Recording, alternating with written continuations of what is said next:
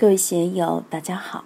今天我们继续学习《禅说庄子善性道家修行的指月录》第三讲，包含一切才是大圆满。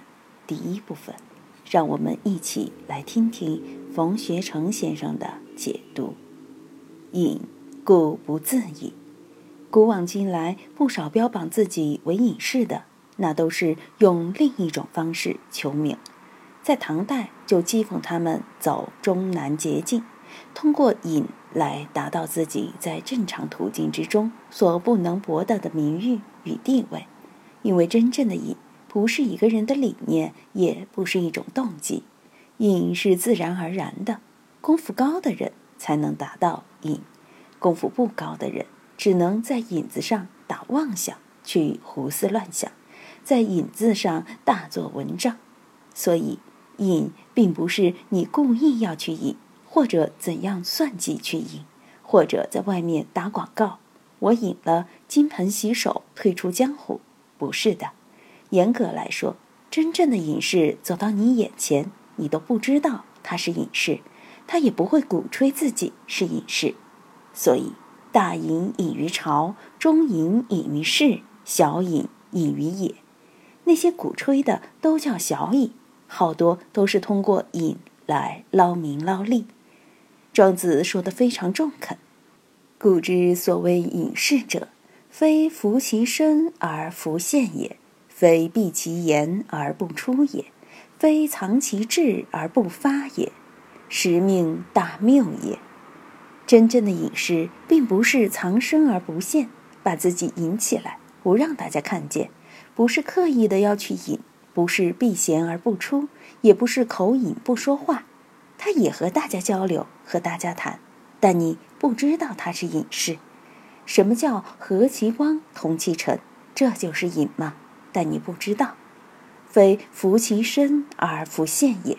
他明明和你在一块儿，没有躲起来，和你聊天、喝茶、喝酒，但你不知道他是隐士。非闭其言而不出，他没有闭嘴巴。他也在发言，和大家沟通交流。他说的话实际上和大家一样的，你看不出他说了什么有道的话。非藏其智而不发也，他也不是把他的智慧藏起来、收敛起来不发。这是什么道理？是时命大谬也，是时代的氛围、文化的氛围、价值观念，包括自己的命运、社会的进程。铺天盖地，早就把这一切淹没了。易经坤卦文言说：“天地变化，草木翻；天地闭，贤人隐。”意曰：“阔囊无咎无欲，盖言谨也。”你想隐也好，不隐也好，根本没有你说话的份儿，大家都不料理你一眼。现在有隐士啊，也有打广告的隐士，谁去料理他？特别是在现代社会里，在功利社会中，隐士是犯傻吗？傻得不可理喻。谁去料理你？皇上料理你吗？诸侯料理你吗？亿万富翁料理你吗？不料理，料理的都是他在隐的过程中发点神通，发点功夫出来，能够哗众，能够炫目，能引起社会高度重视的这么一种新鲜事。有关的部门、有关的人，他才会料理你。如果你是平常心、平常事、平常人，你隐也好，不隐也好，都没有人会料理你的。社会的主旋律，社会提倡的东西，不是你这一套。你隐也好，不隐也好，谁料理你？没有人料理你。所以这称之为时命大谬也。看一看我们自己周围的环境，给大家留下了什么样的感觉？很多人都在为社会愤愤不平。要明白，这就叫时节因缘，就叫在劫难逃，没有什么需要你去杞人忧天的，没有必要。当时命而大行乎天下，则反一无忌。我们假设时代命运各个方面都很红很牛，皇上提倡佛教，带头读经，在大学里讲《论语》，讲《大学》，带着大家学，带着大家念。各地诸侯广建学堂，广建寺院，普天之下都颂佛颂圣的歌舞升平，一派天下太平的景象。既然都到了那个时代，这么好的一种社会状态，还需要你去引吗？还需要你去说话吗？还需要你提倡什么吗？那都叫多话废话。所以，如果有一天出现了“使命大行乎天下，则反一无忌”，你就好好与社会融为一体，与自然融为一体。反一就是回归于浑然一体、和谐相处的状态，而不露痕迹。在尧舜时期。已经是垂衣裳而天下治了，你还要异军突起，高标自己？我了不得，我见道悟道，修炼成菩萨了，大家快来礼拜，快来供养，有这个必要吗？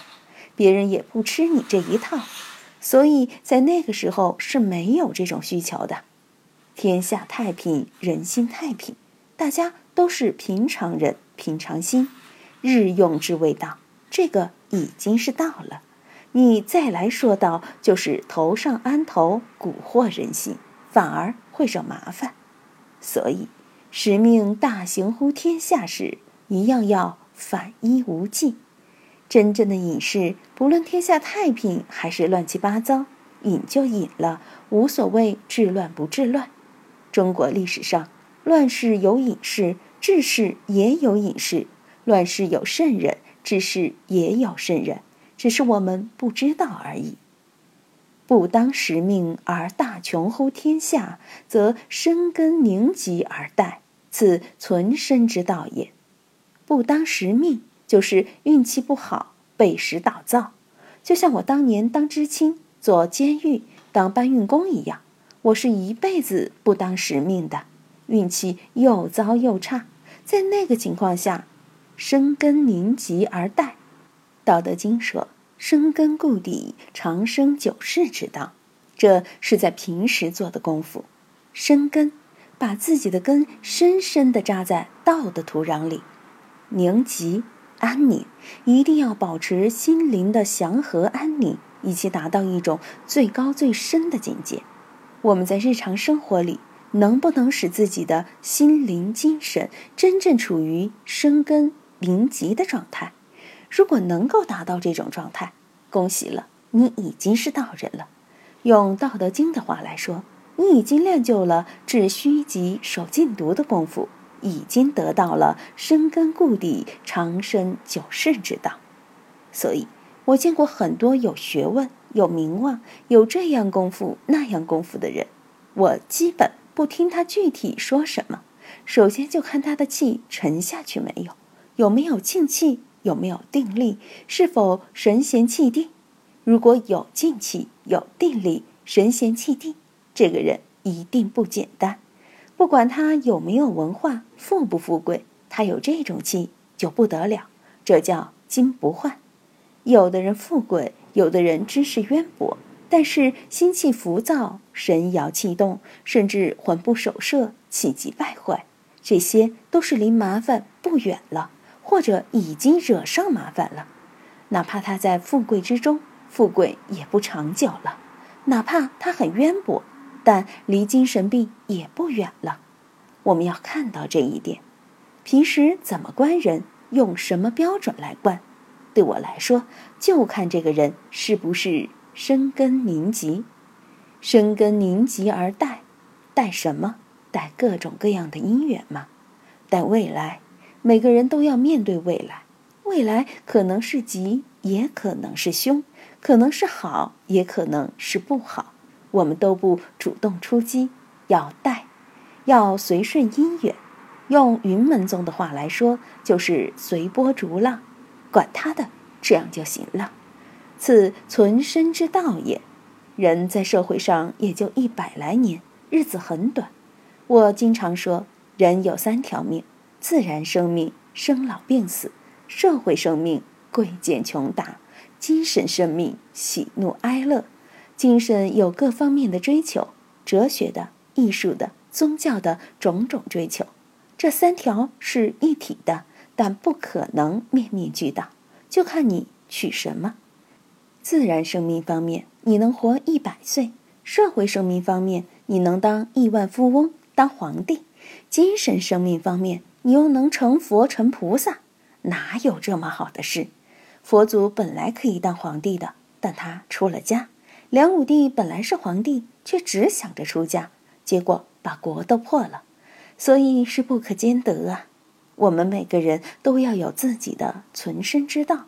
要保护好自己的自然生命，料理好自己的社会生命，享受好自己的精神生命，还不仅仅是简单的保存生命，是要保存自己的精神力量、精神的作用。我们应怎样建立能使自己长生久世的存身之道呢？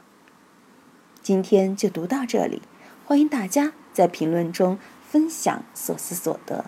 我是万万。我在成都龙江书院为您读书。